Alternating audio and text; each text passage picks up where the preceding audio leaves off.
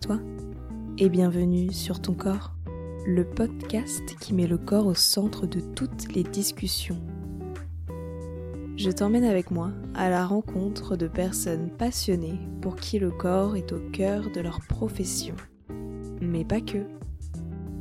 Je suis Juliette Dupart et tu écoutes sur ton corps. Dans cet épisode, j'ai le plaisir de recevoir Vanessa. Vanessa est ancienne patineuse artistique de haut niveau, où elle a notamment été médaillée mondiale et a participé aux Jeux olympiques. Elle a également été championne de France et d'Europe en ski nautique. Avec elle, nous allons parler des émotions qui l'ont traversée lors de sa carrière de sportive de haut niveau, et elle nous emmène également avec elle en immersion dans le stress précédant son passage lors d'une compétition importante, de la fin de sa carrière et du sentiment de solitude qui en découle, et comment elle s'épanouit aujourd'hui en tant qu'entraîneuse de patinage et coach de vie. Mais aussi, elle nous explique ce qui l'a poussée à soutenir son amie Sarah Abibol lorsque celle-ci a dénoncé les agressions sexuelles qu'elle a subies par son ex-entraîneur. Bonne écoute. Bienvenue Vanessa, t'es la première sportive de haut niveau que je reçois. J'ai reçu un sportif, mais ça me tenait vraiment à cœur d'avoir une femme qui est dans le monde du sport. Donc je suis trop contente de t'avoir. Merci d'avoir accepté mon invitation. Et je vais te laisser te présenter comme tu le souhaites. Eh ben avec plaisir, je suis ravie d'être là. Donc, je m'appelle euh, Vanessa Gusmeroli.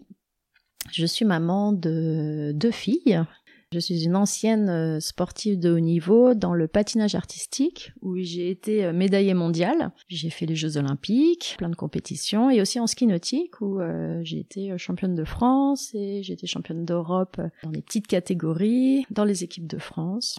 Et aujourd'hui, j'ai plusieurs activités. Je suis à la fois entraîneur de patinage en Suisse.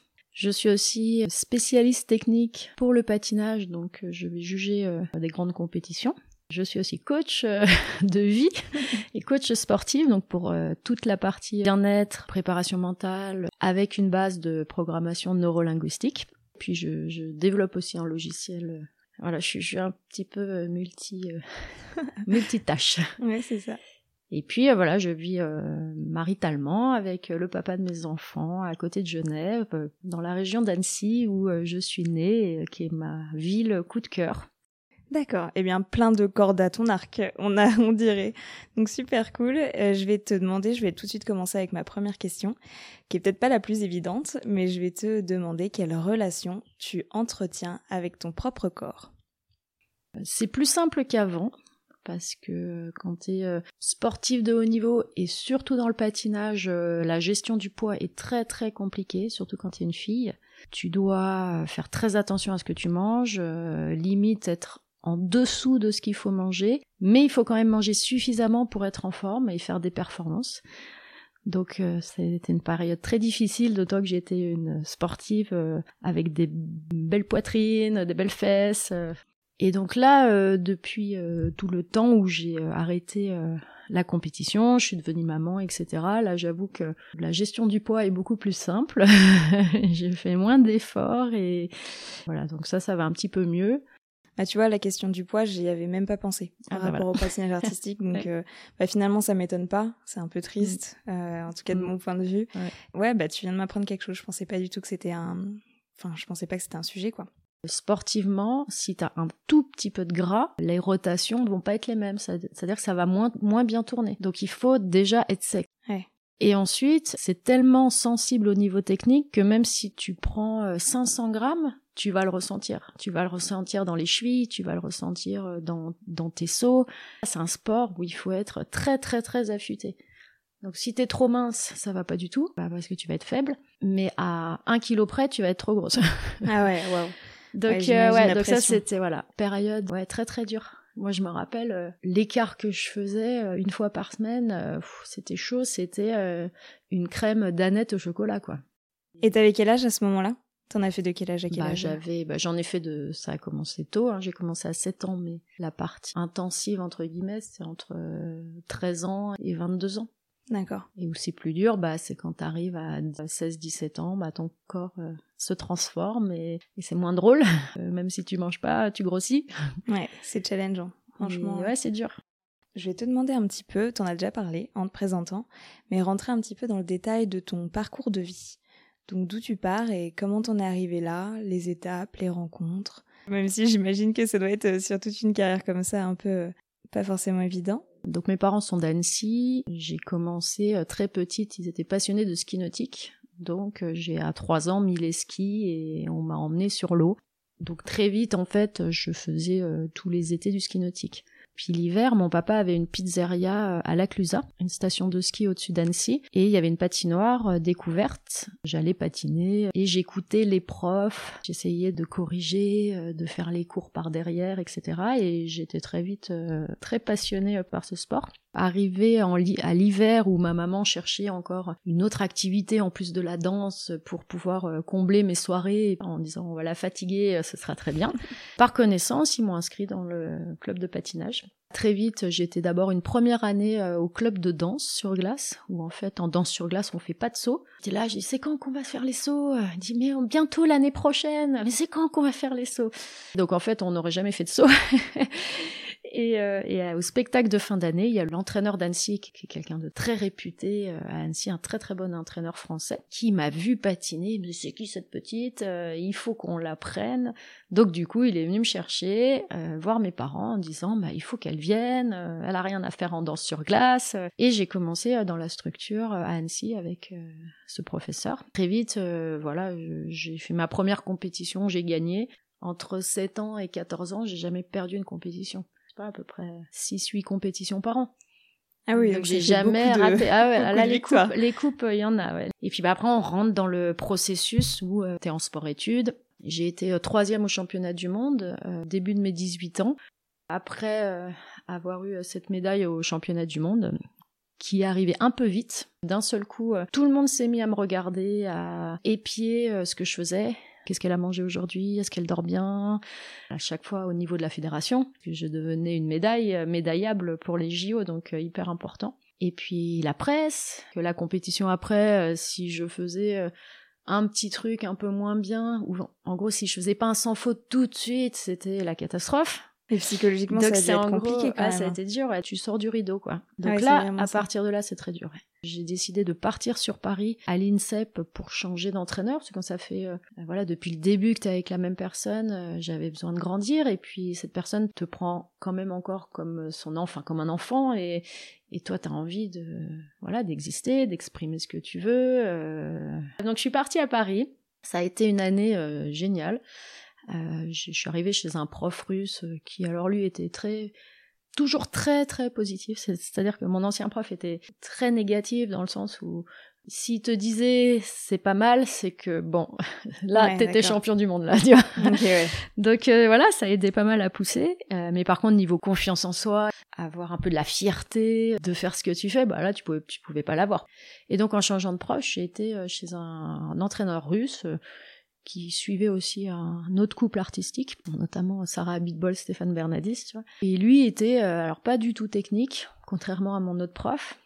Donc les corrections, c'était pas génial du tout. Mais par contre, euh, t'es belle, euh, fais-toi plaisir. Donc totalement l'inverse. le mec était dans le plaisir. Voilà. Et alors là, je me suis jamais aussi mal entraînée de toute la saison. Par contre, j'ai jamais autant bien patiné.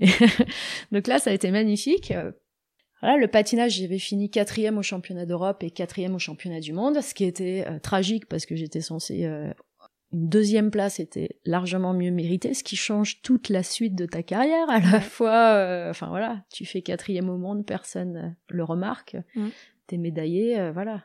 Et après, c'était plus dur parce que finalement, la technique m'a rattrapé et voilà, il fallait retrouver un prof qui techniquement était bon, tout le temps en restant sur Paris. J'ai continué euh, jusqu'aux euh, Jeux Olympiques euh, de Salt Lake City, où j'ai fait des performances plutôt sympas. J'ai fait des quatrièmes places au monde, etc. Mais jamais j'ai gagné. Enfin, j'irais la petite étincelle qui fait qu'il y a tout qui passe.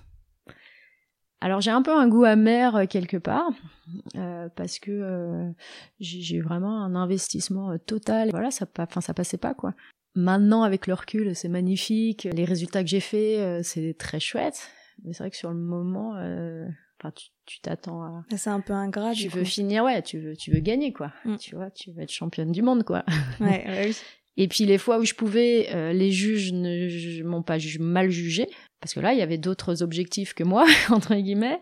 Et les fois où peut-être les juges auraient pu m'aider, et ben moi j'ai raté. Donc ça, voilà, c'était euh, donc j'ai fini euh, de patiner en 2002. J'ai décidé que j'arrêtais, j'en pouvais plus. Euh, j'étais au bout. J'ai développé un énorme kyste à l'ovaire de 3 kg 5. 3 kg 5. voilà, clairement, c'était le stress quoi. C'était tout, tout, ah, tout stress. Ah ouais, totalement. Après les JO, il y a une grosse opération. J'ai enlevé un peu mon malheur, tu vois. c'était c'était assez dur cette période. Et suite à ça, j'ai dit bon bah, ok, moi je veux revenir parce que j'avais pas fini. Enfin, le patinage féminin, on peut arrêter à 26 ans à peu près. Moi j'avais 22 ans, donc j'avais encore une Olympiade, je ah pouvais faire. Et, là j'ai dit je reviens, mais je reviens. Je veux plus un entraîneur qui me qui me dit tu rates, c'est dans ta tête.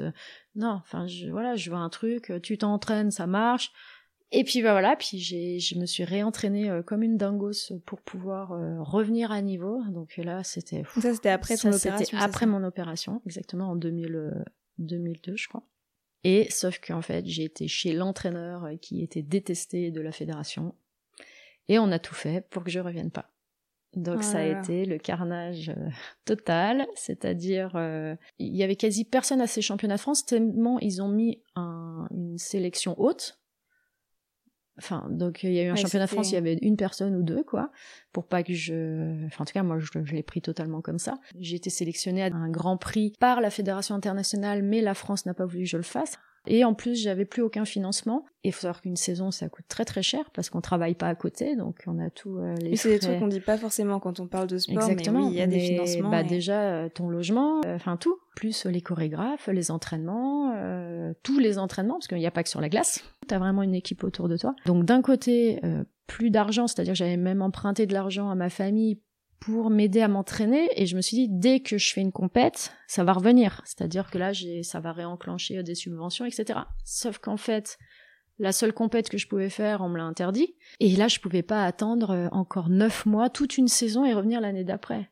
Si je revenais c'était euh, pour faire des podiums. J'allais pas revenir si je faisais dixième au monde. Donc j'étais clairement ok avec moi-même que euh, si je suis pas capable de revenir comme avant, euh, c'est trop dur comme sport, je vais pas, je reviendrai pas. Donc c'est un peu dur parce que du coup ça a été une fin, en gros, euh, on ne veut plus. C'est un peu le regret euh, du fonctionnement français, tu vois, mm.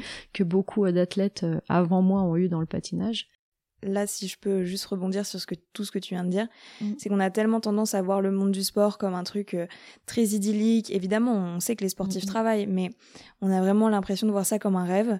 Et là, ce que tu dépeins, même s'il y a eu des beaux moments, bah c'est pas toujours tout rose. Et je trouve ça aussi très très bien de mettre le doigt dessus. De le dire, ouais, ouais, totalement, hein, totalement. Donc suite à ça, donc euh, arrêt total. Donc là, quand on raccroche, là, il y a plus personne. Et alors là, c'est chaud, chaud, chaud. C'est-à-dire que ton agenda devient vide.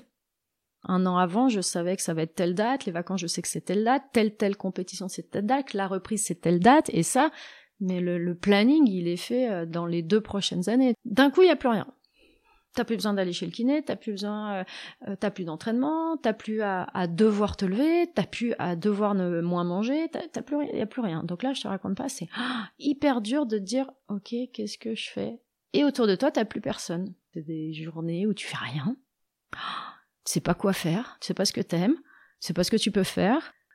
Est-ce que t'as les études pour euh, Ben non, je sais pas en fait. Enfin, est-ce que tu as l'expérience? Ah, Bah encore moins parce qu'en fait j'ai fait que du sport quoi. donc ouais très très dur. Donc euh, là tu refais des listes. Euh, j'aime, j'aime pas, j'aime quoi, j'aime le show, ok, j'aime, j'aime pas ça. Puis petit à petit t'essayes de t'aiguiller quoi. J'ai une de mes meilleures amies euh, qui a une association qui s'appelle Second Souffle qui aide tous les sportifs qui ont été sur un cycle de haut niveau, c'est-à-dire même seulement en sport-études tu vois, qui sont rentrés dans un processus. Beaucoup ont du mal à vivre quelques années plus tard parce qu'ils n'ont pas fait le deuil euh, de leur carrière ou parce que ça s'arrêtait trop vite ou parce que on s'est pas occupé d'eux dans la transition. Ce que j'ai vécu, euh, que du jour au lendemain il n'y a plus personne. Tu peux vivre la même chose en ayant fait des championnats de France. Une image un peu plus importante, donc euh, j'ai des connexions, des trucs qui vont faire que bah voilà, je vais peut-être m'en sortir, mais il y en a, ils restent dans le trou et euh, ils ont pas d'études, ils ont pas d'argent, et il y a plus personne autour d'eux et c'est hyper dur. Et en plus, euh, ce qu'ils ont fait, tout le monde s'en fout, quoi, tu vois. Donc cette association aide justement euh, ces sportifs où tu peux les contacter et avec des aides, etc., tu vas refaire un bilan de compétences, tu vas travailler sur ta santé mentale et euh, voilà, elle les aide à sortir du trou et à devenir quelqu'un. Et on a euh, des rugbyman qui appellent, qui ont 55 ans et qui aujourd'hui, enfin jusqu'à maintenant, n'étaient pas bien parce qu'ils n'avaient pas passé le cap, parce qu'ils étaient dans un métier qui leur correspondait pas, parce qu'ils savaient pas comment faire, tu vois, ils ont pas de carte pour s'en sortir. Et euh, donc j'ai travaillé après. Alors la chance, c'est qu'on a quand même des bonnes relations. Euh, on rencontre des gens euh, magnifiques. J'ai rencontré Philippe Bourguignon, qui a été PDG de Rod Disney, du Club Med, qui est un, homme d'affaires brillant. et par chance, je lui faisais du coaching sportif chez lui. Donc j'ai fait un peu de coaching sportif comme ça, personnel, avec des gens qui étaient contents, tu vois, mais c'était aussi beaucoup pour m'aider, par sympathie, etc. J'ai pu bosser aussi au siège du Club Med. On a développé toute la partie un peu Club Med Artiste, ça c'était un peu les débuts. J'avais des propositions un peu de spectacle, mais euh, j'avais au fond de moi une plus envie de partir. C'est-à-dire qu'avant, euh, t'es jamais là. Tu passes ton temps à partir d'un pays à l'autre, tu fais des, tes voyages. Et là, les tournées, tu partais encore euh, neuf mois. Et moi, mon problème, c'est quand tu fais, quand vie, t'as cette vie de sportif de haut niveau, c'est que tu construis rien, quoi tu construis sur des trucs que tu, plus tard, si ça s'arrête, t'as rien. T'as pas de lieu de vie, t'as pas d'amis autour de toi, t'as pas de mari. Non, ça aussi, c'était un, été un souci. Euh, de l'autre côté, je devais de l'argent à ma famille euh, qui m'avait qui avait investi, qui m'avait prêté de l'argent pour que je m'entraîne. Puis finalement, euh, bah voilà, ça s'est fini à la poubelle. En fait, la chance que j'ai eue, c'est on m'a proposé un travail d'entraîneur en Suisse, à Yverdon-les-Bains. Entre-temps, j'avais quand même fait des études. On a l'impression que j'ai rien fait, mais j'ai mes brevets d'état de sport dans le patinage et dans le ski nautique. J'ai deux degrés dans le patinage. Donc, enfin, oui, t'as clairement pas rien fait. Oui, oui, j'ai pas rien fait. J'ai pu faire tout ça à l'INSEP notamment. Euh. Mais dans la vraie vie, j'avais pas fait grand-chose. Et donc ensuite, je suis partie à Yverdon-les-Bains où j'ai commencé à entraîner. Et puis voilà, quand t'arrives en Suisse, ça n'a rien à voir être aussi loin de la France qui était pour moi une chance parce que euh, quand t'es un peu l'enfant, qu'on a même poussé, bah, on n'a pas très envie te revoir, tu vois. Et d'ailleurs quand je juge, je juge, je, suis arrivée un peu jugée en niveau international. Je viens comme juge international et je viens pas comme juge française, tu vois. J'ai pas trop d'interaction avec euh, la France encore en ce moment, malgré tout, malgré que je les soutiens. Bizarrement et tristement, euh, on se sent, je me sens mieux ailleurs sportivement. Et donc là, voilà donc j'ai commencé à entraîner, euh, j'ai remis mes compteurs à zéro. Par chance, j'ai pu arriver au club de Genève parce que donc moi, je suis d'Annecy, donc je voulais essayer de me rapprocher le plus possible. Le rêve ultime, c'est de pouvoir entraîner à la patinoire de Genève, qui était une énorme patinoire. C'est là où il y avait eu, j'allais voir Oli Deonice quand j'étais petite. Ça fait 13 ans que je suis entraîneur là-bas. Et du coup, moi, je me demandais un petit peu aussi, parce qu'en tant que spectateur, si tu veux, quand on voit des sportifs de haut niveau, peu importe la discipline, mais euh, vu qu'on parle du patinage artistique, on va rester là-dedans. On voit le résultat final, mais on sait jamais euh, ce qui se passe pendant l'entraînement. En fait, on voit pas ce qui se passe en coulisses, si je peux dire. Et du coup, moi, je me demandais à quoi ressemblaient tes entraînements de patinage artistique. autant préparation physique que mentale, j'imagine peut-être, artistique, parce qu'il y a quand même une notion euh, artistique qui est assez forte dans le, dans le patinage. Donc voilà, je me demandais un peu de quoi étaient faits tes entraînements, comment ça se passe. Bah déjà sur la glace, tu as une partie technique où on va répéter euh, des pas, des trois, des twizzles. Alors il y, a plein de noms compliqués. Tu des pas qui partent en quart, en dehors avant, et puis tu tournes, tu dois tourner dans l'autre sens, arriver en dedans arrière. Tu as des contre-rocking. Tu as plein de pas difficiles à apprendre. Plus tu es à l'aise avec ton vocabulaire de patinage, plus tu arrives à à la fois être euh, coordonné entre le haut du corps et le bas du corps, que t'es pas les bras qui partent dans un sens et de l'autre. Plus t'es bon là-dedans, plus tu seras bon sur les sauts. C'est pour ça que souvent, euh, moi c'est un peu ma façon d'entraîner, mais tu passes du temps sur la base. Parce qu'une fois que tu montes les sauts, quand tu arrives au triple saut puis qu'il a manqué quelque chose au niveau de ta base d'entraînement, bah c'est hyper compliqué de tout défaire et, de revenir. Donc tu as toute une partie euh, technique où tu vas enchaîner euh, des pas, etc. Après, tu as la partie dans la technique, tu as aussi les pirouettes. Et là, c'est de la répétition, répétition, répétition. Donc il faut en faire euh, des, milliers et des milliers. Parce que c'est que ça qui va faire que tu vas être habitué à tourner, que tu vas pas avoir la tête qui tourne à l'arrivée, et que tu vas pouvoir enchaîner un saut après une pirouette, tu vois. Alors que n'importe qui, tu fais une pirouette, bah il te faut 5 minutes pour t'asseoir. Exactement. Et puis bah voilà, après tu avances sur les sauts. Donc ça c'est c'est du temps que tu passes sur la glace en fait. Ensuite, euh, par-dessus, toujours sur la glace, tu vas travailler euh, la musicalité, euh, la chorégraphie, la fluidité. C'est ça qui est beau dans le patinage, c'est que c'est un sport très très dur. Sauf qu'il faut pas que ça se voit. Tu dois avoir le sourire, tu dois être gracieux, alors qu'en fait, t'as les jambes, tu les sens plus, ça te brûle de pas possible, tellement t'as de l'acide lactique dans les cuisses, mais ça doit pas se voir. Plus tu patines et les gens disent ah mais c'est facile, bah plus t'es fort quoi. Et puis t'as le côté émotionnel, arriver à exprimer euh, ce que tu dois faire. Tu patines sur euh, Roméo et Juliette, bah, c'est pas seulement euh, faire sur la musique, c'est qu'est-ce que tu veux exprimer là-dedans. T'as des moments tristes, des moments heureux, des moments d'émotion. Une des choses qui me passionne dans le patinage, c'est ce côté émotion.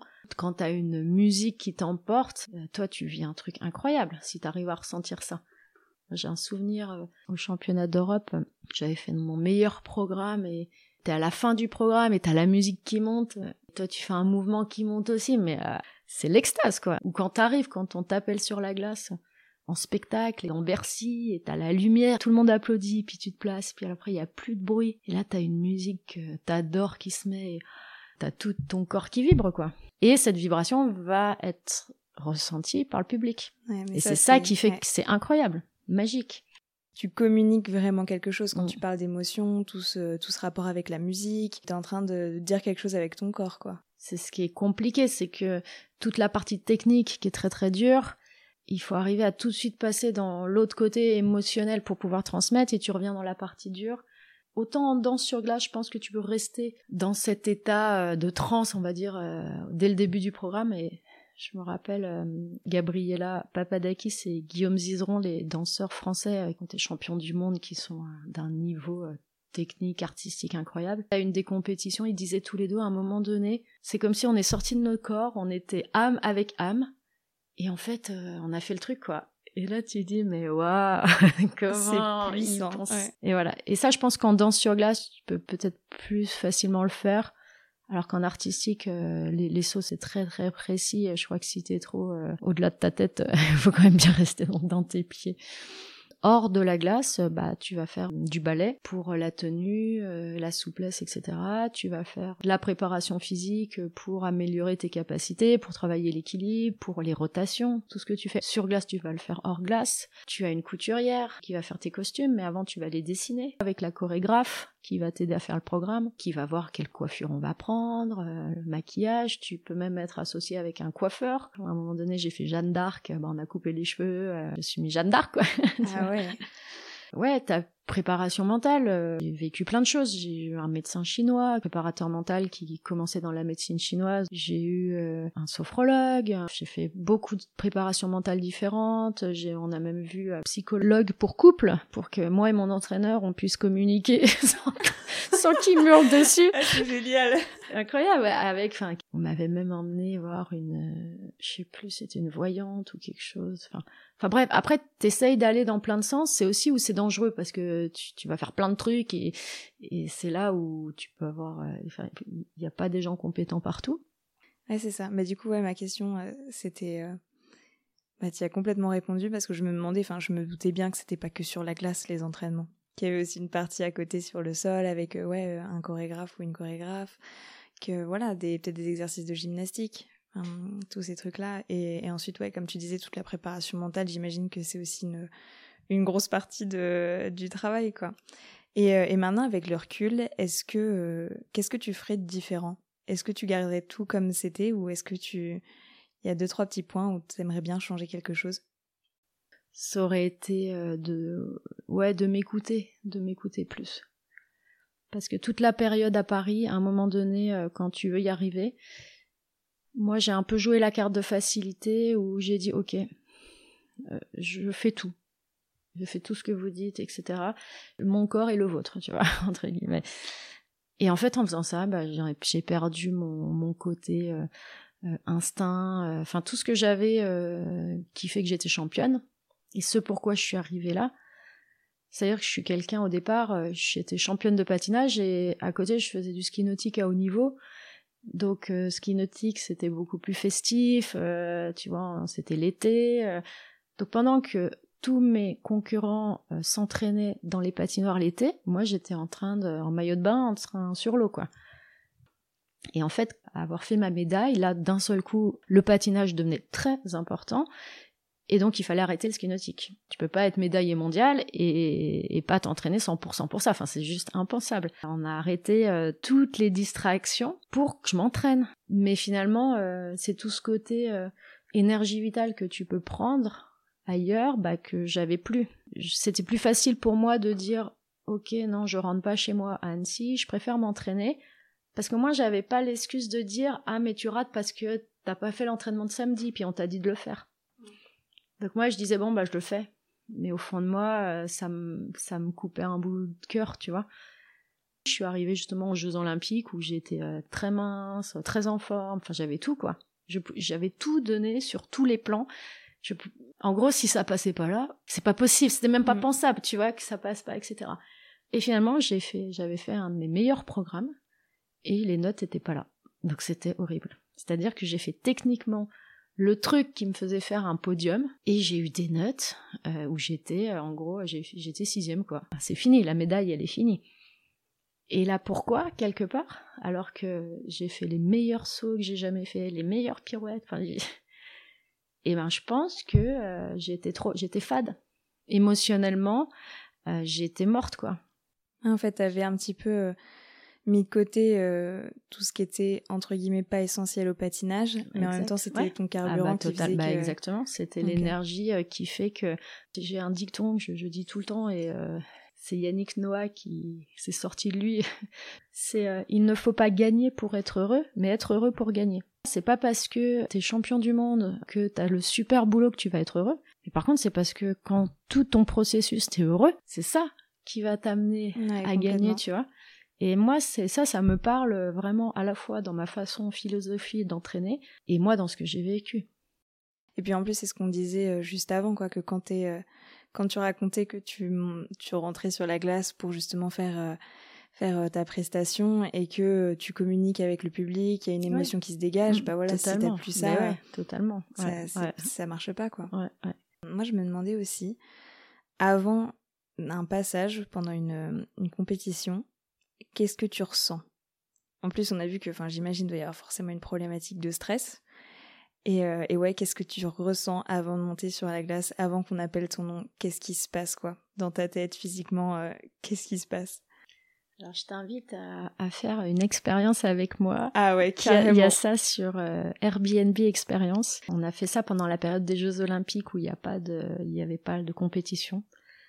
Où en fait, je fais vivre avec moi euh, l'expérience d'une compétition des championnats du monde dans l'attente. Quand tu es à la fois euh, dans les vestiaires, t'arrives, t'as fini tes six minutes d'échauffement. Il faut savoir que quand tu reviens dans le vestiaire, si tu passes cinq ou sixième, t'as 40 minutes à attendre avant de monter sur la glace. Donc là, t'es dans les vestiaires, euh, tu vois les filles qui reviennent une par une, qui ont réussi leur programme, où il y en a qui pleurent, il y en a qui sont euh, hyper excitées, euh, qui font un peu exprès même de foutre un peu le bordel. Et toi, t'es là, tu dis, oh là là, dans 30 minutes, c'est à moi. Tu dois attendre là. Et puis à un moment donné, bah c'est le moment, faut que tu ailles, tu vois. Donc tu sors du vestiaire, tu regardes une dernière fois ta place, tu dis, bon, la prochaine fois que je reviens, j'aurai fini te rends compte, c'est quand même le moment, les Jeux Olympiques, quoi. Ça fait quatre ans que t'attends. Tu peux imaginer euh, les gens euh, derrière leur écran de télé. Il y a combien de personnes qui sont en train d'attendre ton passage là? C'est énorme. Parce que t'es médaillable. Tu marches, t'as le long couloir qui t'emmène à la patinoire, ton entraîneur qui t'attend avec ta bouteille d'eau. Un peu plus loin, tu vois l'entraîneur national, le président de la fédération qui parle, mais en fait, ils te regardent, ils vont te suivre. Et là, tu dis, oh là là, j'ai pas envie d'y aller, je me sens pas bien, euh, ah, j'ai les jambes qui tremblent. Après, tu peux regarder la télévision. Là, il y a la fille qui est en train de patiner sur la glace. Ah oui, parce que tu vois celle d'avant. Bah oui, tu peux très vite rentrer dans un processus où ça va pas. Dans deux minutes, tu vas être seul au milieu de la piste. T'as l'impression que tu sais plus rien faire. D'un côté, t'as pas envie d'y aller, mais t'as pas le choix. Bien ou pas bien, tout le monde va te regarder. Tu vas devoir faire ton truc. C'est juste, c'est hyper, hyper stressant. La suite de mon expérience, je raconte des techniques d'ancrage hyper positives pour, euh, pour que ça aille mieux. Mais j'ai eu des moments où ça allait pas, justement. Où t'es trop stressé, où euh, t'as fait six minutes d'échauffement, je me souviens, à Bercy, au Palais des Sports. Donc, c'est grosse compétition en France. Les échauffements, j'ai tout raté. Je ne savais plus patiner. Incroyable impossible de partir un saut, mais tu sais pas ce qui se passe. Enfin, c'est la honte, incapable, je, je, sais pas comment je vais pouvoir faire quelque chose. Ma prof à l'époque m'avait foutu une grosse baffe. et je pense que c'est, voilà, la seule chose. Et j'ai réussi à patiner correct et j'ai fini troisième. L'échauffement t'avait pas du tout mis en confiance, non, quoi. Je te jure que ton seul but, c'est de partir. Tu veux pas y aller. Mais tu veux plus patiner de ta vie. Non, mais c'est affreux, affreux de vivre ça tu peux très vite partir, ça peut très vite tourner au vinaigre, ton mental. Le moindre petit truc peut, ah mais il y a ça, ah mais là mais je me sens pas bien, ah mais machin, tu, peux vite être connecté par ce qui est négatif, exactement. Et alors là, bah alors là, franchement, c'est très très dur. Et c'est en ça, c'est cool, euh, la partie coaching, euh, préparation mentale, etc c'est très très dur euh, d'être euh, sportif, de faire des compétitions, d'être à haut niveau, et c'est très dur de bien le vivre. Si t'es aidé avec des personnes, avec des outils qui vont t'aider à comprendre l'échec, à ne pas être en stress et à être, euh, je dirais, au maximum de ton potentiel quand tu dois l'être, et de pas être perturbé par tout ce qui peut se passer, c'est chouette, c'est un soutien qui, Ouais, moi, là, vu ce que tu viens de raconter, ça me paraît indispensable, quoi. Ah ouais, ouais. Parce que moi, je m'imagine dans une situation comme ça, mais euh, il faut que je m'assoie et, et, ouais, je rentre chez moi, quoi. Et donc, l'expérience Airbnb que, que je propose, alors je la propose pas souvent, il faut un peu suivre mes actualités sur Facebook. Ça dure une heure et euh, je fais vivre euh, aux personnes un moment que j'ai vécu aux Jeux Olympiques où été justement dans un stress. Et comment j'ai fait pour m'en sortir? J'explique que après, quand je rentrais dans une patinoire, j'avais ce stress en moi. Parce que quand j'ai vécu cette expérience, ça s'est ancré en moi. J'ai eu un ancrage, peut-être avec l'odeur du palais des sports. Et du coup, quand je ressens cette odeur où je reviens, boum, l'énergie négative liée à l'expérience que j'ai vécue revient. Donc je vais avoir du stress, je vais avoir la jambe lourde, je vais avoir la boule. Donc là, il y a eu un ancrage négatif qui s'est créé en moi. Mais pareil, on peut mettre à la place ou amener un nouvel ancrage positif. Et là, ça va être celui qu'on veut. J'avais à l'époque euh, créé justement cet ancrage positif qui était autour de la confiance en soi, la famille, euh, la joie. Je savais comment l'activer. Donc en réactivant cet ancrage, j'ai ma vague bleu clair qui représente cette belle émotion qui est revenue en moi et j'ai souri. D'un seul coup, j'ai ressenti de l'oxygène dans mes muscles qui m'ont un peu euh, porté. Et j'ai regardé autour et je me suis dit mais on est trop bien. Et euh, l'odeur de la glace, c'est trop chouette. Et ça y est, c'était parti. J'étais euh, soutenue, portée. T'as reprogrammé bah, j'ai Exactement, exactement. C'est, génial. Bah, pour tous ceux qui nous écoutent et qui ont envie de vivre l'expérience, de toute façon, je mettrai ton site dans la, dans la description parce que ça donne très envie. Et moi, du coup, je me demande, après avoir vécu comme ça, là, ce, stress si intense, une fois que tu es sur la glace et que tu commences à patiner pour faire ta prestation, est-ce que ce stress te suit durant tout le long ou est-ce qu'il y a un changement qui se, qui se fait? Non, alors ouais, ça, ça c'est pour euh, tous les sportif, je pense. Au moment où on enclenche le programme, peut-être un, athlète, au moment où il va, avant de se mettre dans les starting blocks, il y a un moment où ça y est, quoi. C'est parti. Et alors là, on est dans le moment présent complètement. Et il faut l'être. Il faut surtout ah pas anticiper euh, de dire qu'est-ce qu'on va faire après, sinon, t'es dans le moment présent. Et là, bah là, il y a plus. Il y a le plus stress et quand tu finis le programme, euh, il est encore plus parce que physiquement tu t'es dépensé, tu vois.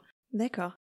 T'as dit que tu faisais partie du jury. Qu'est-ce qui est noté en fait en patinage artistique? Quand tu évalues une performance Qu'est-ce qui est évalué? Comment toi tu fais euh, peut-être personnellement? Je sais pas si c'est une grille, euh, si tu rajoutes peut-être un petit peu euh, ta touche ou au contraire que tu dois être très très millimétré, très carré dans ta manière de, juger. Comment comment ça se passe en fait?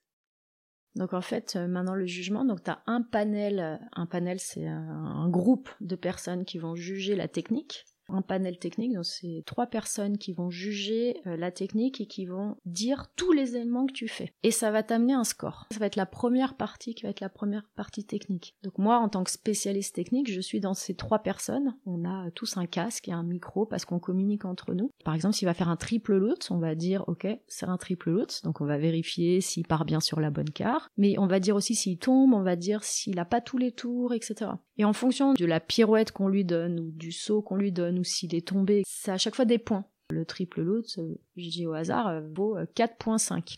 Une fois que tu as indiqué le saut, c'est-à-dire que quand le patineur est en train de patiner, on va dire OK, first element, triple loot. Premier saut, bam, il est validé. Donc les juges, les neuf juges vont l'avoir devant leur caméra, ils vont dire OK, c'est triple loot. Ils vont avoir la certitude que c'est le saut qui a été appelé. Et lui, il va lui donner un coefficient de plus 5 à moins 5. En fonction s'il était très bien, c'est-à-dire qu'il a pris beaucoup de vitesse, il a mis les bras en l'air, il était hyper droit en l'air, il l'a fait en musique, etc. Ça va rajouter des plus. Et si c'était pas bien, jusqu'à tomber, ça va rajouter des moins. Et en fonction de ça, sur chaque élément, il y a des trucs en direct. Ça va t'amener une note technique qui est beaucoup plus fiable finalement qu'à l'époque des 6-0. Avant, hmm. le juge, il avait jusqu'à 6.0 pour noter les sauts. Tous les éléments qu'il faisait technique, euh, il pouvait mettre, bah, lui, c'est 5-2 ou 4-9. C'est assez, assez dur aussi. Là, euh, chaque saut est quand même validé avec des experts. Euh, ils sont trois, donc c'est quand même plus dur de, de, dire quelque chose de mauvais. Et en plus, c'est jugé par les juges, tu vois. Donc euh, là, t'as un, vrai score technique qui est très très juste. Donc ça, c'est déjà bien pour un sport qui a un jugement humain. tu vois, c'était c'est bien. Alors, en deuxième note, t'as la note artistique, qui maintenant s'appelle la note des composantes artistiques. Et là, t'as plusieurs aspects qui va être noté. Les transitions, ce que tu fais entre les sauts. Est-ce que tu fais juste des croisés, un élan pour faire ton deuxième élément? Ou est-ce que tu fais des pas, des machins, etc. Tu vas avoir euh, la performance. Est-ce que euh, t'as performé ou est-ce que euh, t'as raté, t'as baissé les bras? Tu vas avoir l'interprétation, tu vas avoir la musicalité, skating skills c'est la qualité de patinage. Et donc l'objectif de ça, c'était aussi de dire, ok, peut-être quelqu'un qui a fait une très grosse performance, ben, en interprétation il était nul ou alors euh, quelqu'un qui a fait un score technique très haut, ah ouais mais les autres trucs étaient moins bons. Alors aujourd'hui c'est vrai que quelqu'un qui fait un score technique très très haut, même si euh, il s'est pas beaucoup appliqué dans la chorégraphie, bah il va quand même être bien noté parce que souvent euh, c'est le meilleur du monde en mm. saut. Cette connaissance du système, c'est aussi très compliqué pour le patineur. Ah bah. Pour le prof, bien sûr, il faut savoir les règlements, c'est des, des, pavés quoi. Mais le patineur, il doit aussi comprendre comment avoir ses niveaux, que s'il y a un niveau qui rate là, il peut essayer de le remettre, de pas se tromper, parce que s'il remet un saut et puis que c'est le troisième, boum, il y a tout qui saute, il perd tous ses points. Il y a plein de petites règles comme ça. Et ça, ça demande une intelligence aussi euh, à l'enfant, quoi, au patineur. D'accord. Mais en tout cas, dans ce que tu dis, j'ai l'impression vraiment que bah, la manière de, de noter et de juger a énormément évolué. Ah Déjà avec l'apparition de, des caméras, j'imagine. Parce qu'avant, c'était pas comme ça. Du coup, à ton époque, c'était pas comme ça. C'était euh, ce que tu disais. Et ça te paraît plus juste maintenant? Oui, oui c'est plus juste. Après, ça laisse moins, moins de place à l'expression et à la créativité. Parce que pour faire les points dans un petit pas, pour avoir un petit pas niveau 4, bah, il faut tel pas. Puis à un moment donné, tout le monde va faire le même mouvement associé à ce pas parce que c'est celui qui passe et on sait. Et puis quelqu'un qui fait quelque chose de nouveau, bah, on n'est pas sûr que ça passe. On n'est pas sûr que les juges acceptent et disent que c'est difficile. Il faut qu'il y en ait un ou deux qui le fassent pour qu'après les juges disent ah ouais en fait c'est difficile donc. Ah oui d'accord. Donc finalement tout le monde se met à faire un peu les mêmes choses où on sait que ça passe. Ouais c'est un peu dépend du coup de la, créativité comme tu dis. Et là c'est vrai qu'arrive de plus en plus la data. Là aujourd'hui c'est l'œil humain avec la caméra qui on va évaluer si le saut il est en arrière ou s'il manque un quart ou un demi-tour ce qui est très très dur parce que le patineur arrive sur la pointe Enfin, il sort de quatre tours en l'air, donc ça arrive à une vitesse vol. Donc même en super ralenti, il faut avoir l'œil et ça dépend de nous, notre vision aussi, comment on le regarde. Ah, pour moi, il a fait huit tours dans la pirouette. Ah non, moi, il était 7. Ah non, moi, c'est 8. Puis on regarde en ralenti, bah non, moi, c'est 8. Non, moi, c'est 7. Ah c'est bien d'être trois. Du coup, vous êtes trois, euh, bah, bah, on, est, on a un, un contrôleur qui est un, qui vient des, des, juges en fait, et nous, et après il y a deux spécialistes techniques qui sont plus des entraîneurs ou des anciens patineurs. Qui Comme toi par exemple. Exactement. Mm. D'accord. Et t'as quand même euh, un juge euh, qui est plus sur tous les règlements, mais qui connaît justement la partie technique, le maître du truc. et puis pour trancher quand on n'est pas d'accord. Pareil, quelqu'un qui fait une chute, il y a des chutes, on sait pas trop si c'est des chutes parce qu'il reste un peu sur les pieds, il touche un peu une main, où tu te dis bon il est pas tombé complètement sur la glace, mais il est quand même, il a perdu équilibre, il s'est quand même aidé des mains. Et là t'as des règles qui disent euh, écoute s'il a pas tout le poids du corps, euh, s'il reste sur les pieds c'est bon. Donc est-ce que pour toi ton poids du corps est sur les pieds, est-ce que s'il lâche la main, et c'est dur. Et une chute, euh, bah tu, tu perds toute ta compète si c'est vraiment un bon patineur. Ouais ouais c'est complexe. Ouais c'est complexe si j'avais pas fait toutes ces étapes d'apprentissage pour comprendre le système, je suis arrivée très vite dans, en tant que spécialiste technique. J'avais fait la formation pour juger les compétitions. Du coup, j'ai évolué, j'ai grandi avec ce système Et heureusement, parce que si aujourd'hui je dois tout apprendre, c'est très très très dur. Et maintenant, en tant qu'entraîneuse, avec toutes les expériences que tu as, autant de juges que toi, athlète, comment tu fais du coup maintenant tes entraînements? Comment tu les construis? Est-ce que, enfin, j'imagine que toutes tes expériences t'ont aidé et, est-ce que tu aimes entraîner? J'aime beaucoup entraîner, je, trouve ça super. Déjà, on est sur la glace, s'il fait pas trop froid, c'est hyper agréable. ça, on glisse, et le, toucher de glace, c'est tous les patineurs, euh, ils peuvent le dire, c'est fantastique tu fais un métier, euh, t'es payé pour faire un truc que t'adores, quoi. Donc ça, déjà là, tu dis, waouh, gratitude, merci. C'est un sacré but dans la vie, ça. ça, c'est cool. À chaque niveau, c'est un plaisir euh, d'aider euh, la personne à progresser. Et un enfant qui va faire un axel ou un adulte qui va essayer de réussir ce saut, et waouh, tu fais péter le champagne. T'es hyper content pour ça. Comment j'enseigne à mes élèves Alors effectivement, euh, tout ce qui est la partie technique, les niveaux des pirouettes, les niveaux des pas, euh, je sais ce qui marche, je sais ce qui marche pas, je sais ce qui est facile à faire, je sais pas où je suis sûre que tous les spécialistes vont donner le niveau. J'ai un avantage, c'est que je sais en fonction du patineur qu'est-ce qu'il doit faire pour que ça passe. Parce qu'après, il y en a qui font euh, leur truc difficile, mais le juge ne va pas le donner, ou pas tous. D'accord. Et j'aimerais bien revenir sur. Euh, tu as parlé du coup du ski nautique. Mhm. Du coup, quand je regardais ton palmarès avant de, avant de t'interviewer, et je voulais savoir qu'est-ce qui te plaisait toi dans ce sport? Je pense que c'était l'environnement qui était euh, génial. C'était une ambiance de, de vacances. En plus, moi, je le faisais en vacances. Donc, c'était quand j'étais pas à la patinoire ou la patinoire c'était euh, froid, c'était beaucoup de rigueur, on me demandait beaucoup, je me faisais gronder. Euh, et le ski, c'était ce côté, euh, j'avais plein de copains, on courait partout, on faisait du vélo autour des lacs, on pique-niquait. Et puis en plus, quand je montais sur l'eau, je gagnais tout, enfin c'était trop facile. Donc je pense que c'était ce côté euh, facilité, euh, vacances. Euh, j'avais plein d'amoureux. je pense que ouais, été amoureuse de tout le monde. Ils étaient tous trop beaux, quoi. c'était le plaisir. Ouais, c'est ça. C'était de faire des choses qu'on n'avait pas le droit. On sortait en boîte de nuit en cachette pendant les stages équipe de France. C'était génial, quoi. Ouais, c'est des bons souvenirs. et moi, je me souviens, c'était quand je devais partir les quitter parce que bah je revenais plutôt aux entraînements. Déjà, euh, j'avais raté euh, plusieurs semaines. Je raconte pas. Là, on poussait déjà pour que je skie un peu plus longtemps, tu vois. Donc, quand au mois d'août, mi-août, je revenais, euh, c'était déjà dur. Ah, mais c'était tellement triste pour moi de, de laisser mes copains, mes copines. Ouais, tu quittais la colonie de vacances. Bah, c'est exactement ça, ouais. Et puis pour pour le labourage, quoi. Mais du coup, enfin, comment ça se fait que tu choisi le, patinage? Parce que j'imagine qu'à un moment, tu as dû choisir entre les deux. Très vite, on, a enlevé des disciplines dans le ski nautique, c'est-à-dire que le saut, je faisais plus. Le slalom, on a aussi après arrêté parce que ça te met une musculature, encore plus les épaules en avant. Mon entraîneur s'est battu pendant des années à ce que je me redresse. Et quand je revenais de, un mois de ski nautique, bah, j'avais, euh, j'ai des muscles au bras qui arrivaient. Euh. donc voilà, c'était le combat permanent. Comment j'ai choisi, on va dire, euh, j'avais une structure autour euh, du patinage. J'avais une équipe d'entraîneurs, j'avais un sport-études, j'avais, enfin, il y avait, voilà, c'était du sérieux. Euh, autour du ski nautique, pendant longtemps, c'était mon papa qui venait me chercher à midi, on allait skier sur le lac d'Annecy. Ensuite, le soir, il m'emmenait aux compétitions, ça a été mon entraîneur pendant des années.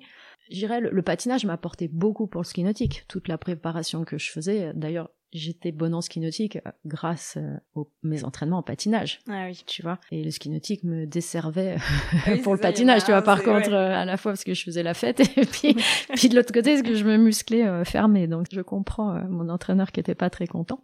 Petit à petit, ça s'est fait un peu tout seul. Les fédérations ont construit quelque chose un peu autour de moi et puis ça a monté. Alors que le ski nautique, encore aujourd'hui, hein, les, les, athlètes se planifient tout seuls, s'entraînent tout seuls et, et puis bah effectivement, à un moment donné, euh, quand j'ai eu la médaille au championnat du monde, bah là, là, il y a eu un peu clash de fédération qui dit bon bah là, euh, faut qu'elle arrête de faire les deux tableaux là, euh, un potentiel de médaille au jeu, c'est bon quoi, ton ski nautique. Et je regrette pas hein, du tout, mais du tout parce que tout ce que je suis aujourd'hui, c'est grâce au patinage. Bah oui, complètement, je vois ce que tu veux dire. Et je voulais aussi te poser une question parce que bah, quand on cherche ton nom sur internet, c'est un peu un des premiers trucs qui ressort. Donc t'es pas du tout obligé d'y répondre, mmh. mais euh, ça me tenait à cœur de, t'en parler. J'ai vu que tu avais pris position et montré ton soutien à, Sarah Abibol mhm. lorsqu'elle a dénoncé les agressions sexuelles qu'elle a subies euh, par son ex-entraîneur. Et je voulais savoir qu'est-ce qui t'avait poussé à, à la soutenir. Bah Sarah, c'est une copine. Déjà, on s'est entraîné ensemble. On a fait toute notre carrière ensemble, les compétitions, les galas. Et son entraîneur, je le connais très bien. C'était notre entraîneur des équipes de France. C'est comme mon oncle, tu vois. c'est juste euh, affolant. Et bah la soutenir, c'était évident. Bah ça fait peur parce qu'en fait, j'aurais jamais pensé mais je pense qu'il a voilà il a un vice il, était il buvait aussi de l'alcool euh, pas mal beaucoup. Il nous a suivis dans beaucoup de spectacles où euh, ouais la nuit il venait frapper aux portes. Mais parce qu'il avait bu et en fait le moins de soupçons qu'on doit avoir sur quelqu'un il faudrait euh, direct aller creuser le truc et direct en parler. Enfin, je sais pas tu tu peux pas penser qu'il a vraiment eu des relations qui la ramenaient puis il n'y a pas qu'elle, c'est sorti euh, sur Sarah, il y en a d'autres qui ont parlé, et puis il y en a encore d'autres qui parleront pas. Par chance, j'ai jamais été confrontée à ça, et, heureusement. Alors que euh, j'étais sur des stages avec lui, euh, j'avais ma chambre à côté de la sienne, j'étais dans le, dans le même bain, quoi. C'est incroyable ce qu'elle a fait. Incroyable que ça a remué tellement de personnes. Il y a tellement de filles qui sont qui ont réalisé que elles aussi elles avaient vécu ça et pas que avec leur entraîneur. Le nombre de filles euh, qui se sont dit ah bah mais moi à ces championnats euh, je me suis retrouvée dans la chambre avec tel garçon.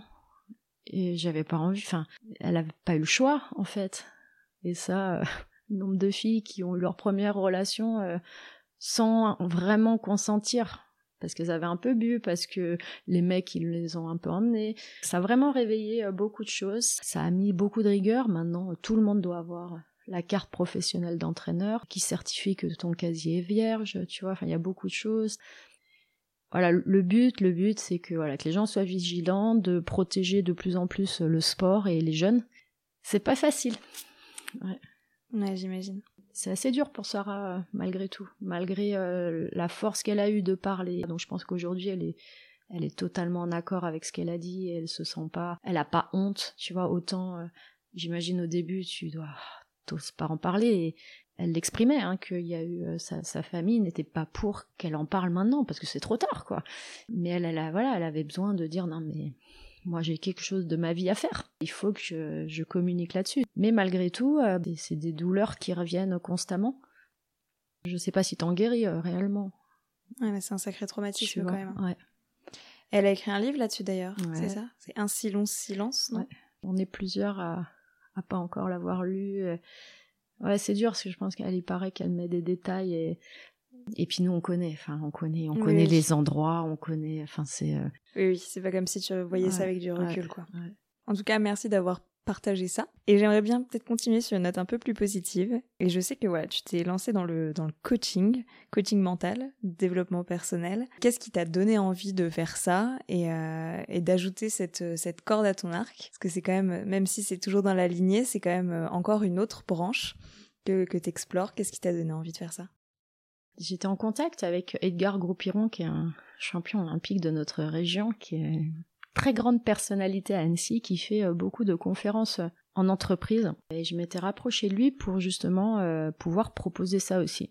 Parce que je me suis dit, mais c'est génial. Edgar, il est quand même champion olympique. Je suis médaillée mondiale j'ai pas la même reconnaissance que lui, etc.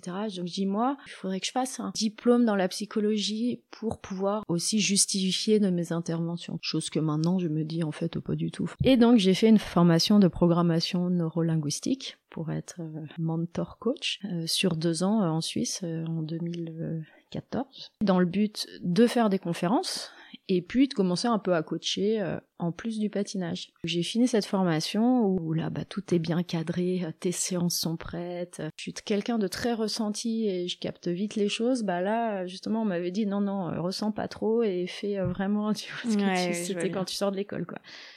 Bah, petit à petit j'ai pas coaché en fait. J'ai ou je faisais ponctuellement donc j'ai pas développé. Et puis euh, il y a un an et demi, un truc comme ça, j'ai une personne euh, rien à voir d'un entourage que je ne connaissais pas. Il y a une connexion qui s'est faite et Elle avait une énergie, elle était toute euh, sans vie, très fatiguée, pas malade, c'était plus le côté psychologiquement, tu sentais qu'elle était à zéro. Et là, j'ai dit, mais je pense que je peux vous aider, je sais pas comment. Et elle, ah ouais, génial. Elle avait qu'une envie, c'était de recevoir de l'aide. Bah, exactement. Et puis, et donc du coup, j'ai commencé à coacher cette personne. Ça a été chaque séance incroyable moi j'ai pu faire exactement à ma sauce parce que du coup, aucune pression. J'ai clairement utilisé tout ce que j'ai appris en programmation neurolinguistique, ce que je connaissais de ma vie, de l'énergie, de plein de choses que j'ai faites pour moi aussi. Et ça cartonne. Suite à ça, j'ai une autre personne qui m'a demandé et puis j'avais pas d'endroit pour travailler et mon médecin euh, du sport euh, qui habite pas loin de chez moi m'a dit bah tu viens euh, on te donne les clés du cabinet tu viens quand tu veux t'as un bureau et je vais waouh vraiment? J'ai des gens qui me demandent, j'ai un endroit pour bosser. la vie est bien faite bah, quand même. En tout cas, il faut, que je le fasse, quoi. Tu vois, je peux pas ne pas le faire. Donc là, j'ai fait, ok, vite, je fais un site internet. Donc en deux jours, j'ai fait un site internet. Puis entre-temps, j'en ai parlé sur Facebook. J'ai eu euh, des personnes que je suis en visio de plein d'endroits. Ça se passe trop bien.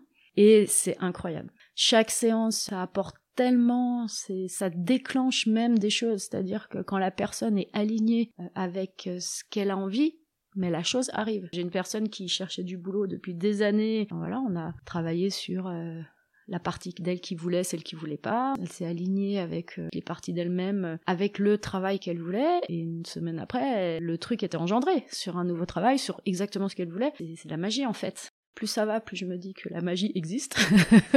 je suis trop contente. en tout cas, là, ça m'apporte vraiment une énergie euh, incroyable. Hein. T'es ouais, bah, portée, euh, non mais c'est tout de suite quand on parle, quoi. T'es passionné et tu rayonnes, C'est chouette. Non, non, c'est génial. C'est incroyable, incroyable. Et, euh, et dans toutes tes expériences, donc vraiment au cours de ta vie, que ce soit le patinage, le ski nautique, le coaching mental, est-ce que tu aurais une anecdote à nous raconter, peut-être, quelque chose qui t'a marqué, je sais pas ce qui te vient. Alors, il y aurait deux trucs, c'est lié avec euh, les Jeux Olympiques à Nagano. Je crois que c'était dans le même avion. On, revenait des JO. J'ai voyagé avec toute l'équipe de bobsleigh qui avait fait une médaille. On était avec Air France. À l'avant de l'avion, en train de manger 11 heures de vol euh, en faisant la fête et on a, on a cru que c'était une heure, tu vois. Donc ça, c'était un souvenir incroyable. Et puis euh, dans ce même avion, il y avait le PDG ou le représentant des Haribo, des bonbons, et qui sponsorisait les jeux. Et puis euh, il dire ah bah je vais t'offrir ton poids en bonbons. Et en fait, euh, donc à l'époque, exactement, c'est ça, je faisais 47 kilos, je crois. Et du coup, il m'a envoyé euh, deux énormes sacs Haribo avec plein de bonbons et tout. C'était incroyable. Ah ouais, ça c'est une belle anecdote. donc ça c'était ouais, des, des, beaux souvenirs. Euh. Trop génial. Merci pour cette anecdote. Pour conclure cette interview, je vais te demander quels conseils tu donnerais à nos auditeurs et à nos auditrices pour qu'ils puissent se réapproprier leur corps. Donc je pense euh, réellement qu'il faut faire du sport mais à 1000%. Et c'est dur. Je sais que c'est, ça peut être très dur pour quelqu'un euh, qui fait pas de sport et, et vous faites ça euh, deux fois par semaine ou trois fois par semaine au début. Et ça va être dur, mais ça va être dur pendant, euh, je sais pas, pendant quatre semaines. Et après, mais il n'y a plus aucun problème. C'est-à-dire que mentalement, vous allez être mieux. La santé du corps, elle va s'en sortir. Moi, je sais que je, je fais plus beaucoup de sport maintenant, mais j'essaye de faire au moins deux fois par semaine euh, vraiment une activité un peu intense, idéalement trois. Et en fait, si je le fais pas pendant deux semaines, je vais être fatiguée, je vais, je vais avoir sommeil. Vous devez faire votre agenda en fonction des trois activités euh, sportives que vous devez faire euh, par semaine. Pas le choix.